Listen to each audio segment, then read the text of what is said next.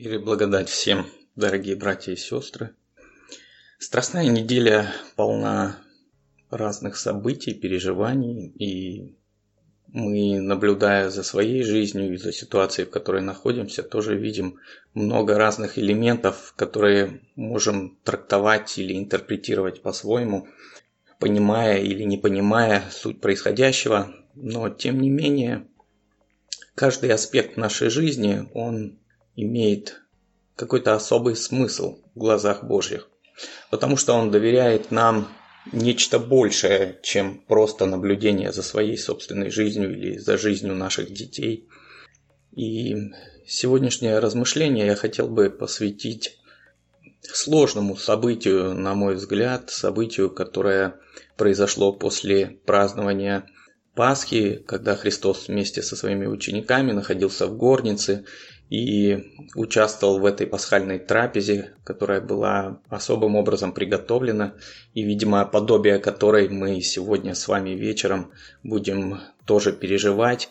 А, эти четыре чаши а, – это полное смысла а, заявления Христа о том, что кто-то среди учеников его предаст его, и это переживание, наверное, отразилось на сознании э, учеников, когда они задавались вопросом, а кто бы это мог быть, ведь все мы такие хорошие, милые люди, и вряд ли среди нас есть предатель или вероотступник, или перебежчик, кто угодно. Мы продолжаем думать, что у нас все хорошо.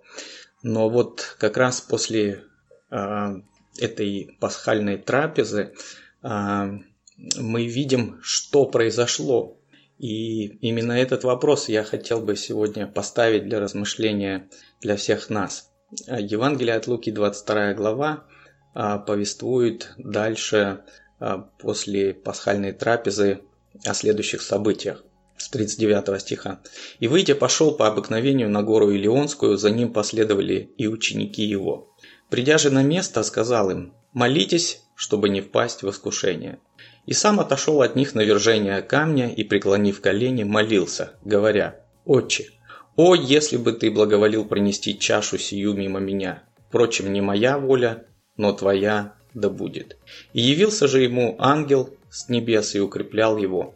И, находясь в борении, прилежнее молился, и был пот его, как капли крови, падающие на землю.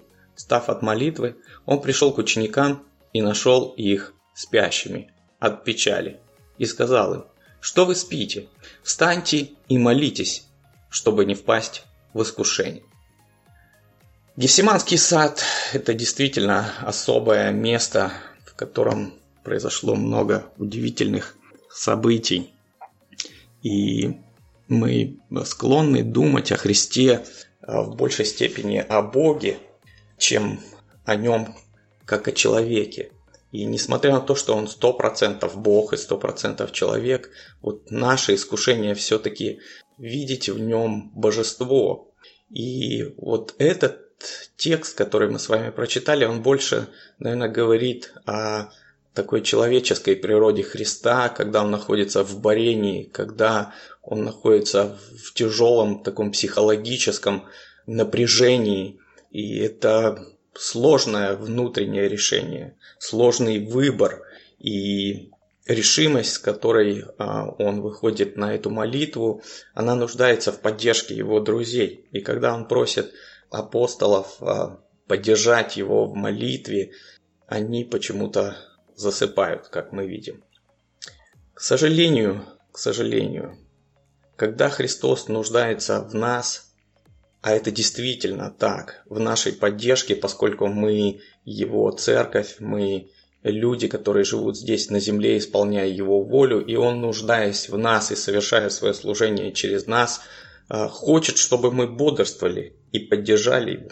Вот в тот момент, когда он нуждается в нас больше всего, не хочется уснуть.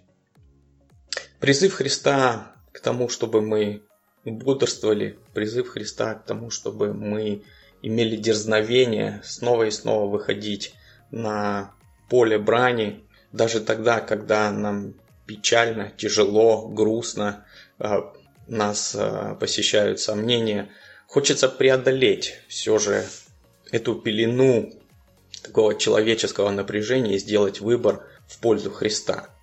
Я думаю, для всех нас это нелегкое решение. Это непростой выбор, потому что двигаться вперед – это всегда встречать сопротивление, это преодолевать кризис, это сталкиваться лицом к лицу со стрессом. И в эти предпасхальные дни, мне кажется, стоит э, молиться и глубоко размышлять о том, что э, написано в этом тексте. «Не я ли, Господи, предам Тебя в тот момент, когда будет сложно? Не я ли, Господи, усну, когда Ты будешь просить меня бодрствовать? Не я ли, Господи, вытащу меч в тот момент, когда нужно будет нести мир? Не я ли, Господи?» Мне хочется, чтобы мы все вместе, участвуя в сегодняшней пасхальной трапезе, могли прикоснуться к этим чашам, которые называются по-разному. Кош и Ешуа – это чаша Иисуса, чаша спасения, которую мы будем принимать, и от чаши спасения перейдем к чаше Кош Машиах, чаша мессианской радости. И вот войдем ли мы в радость Господина и сможем ли преодолеть этот внутренний кризис, это выбор каждого из нас. Я буду молиться сегодня о том, чтобы Господь поддержал каждого из нас и вдохновил пройти любой кризис, каким бы он ни был, э, внутренний, внешний, изменение каких-то обстоятельств.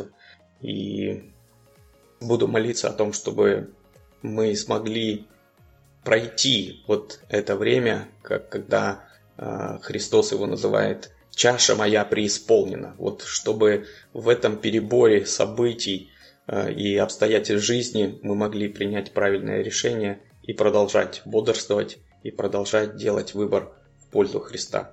Да благословит вас Господь в этом духовном труде сегодня и каждый день. Аминь.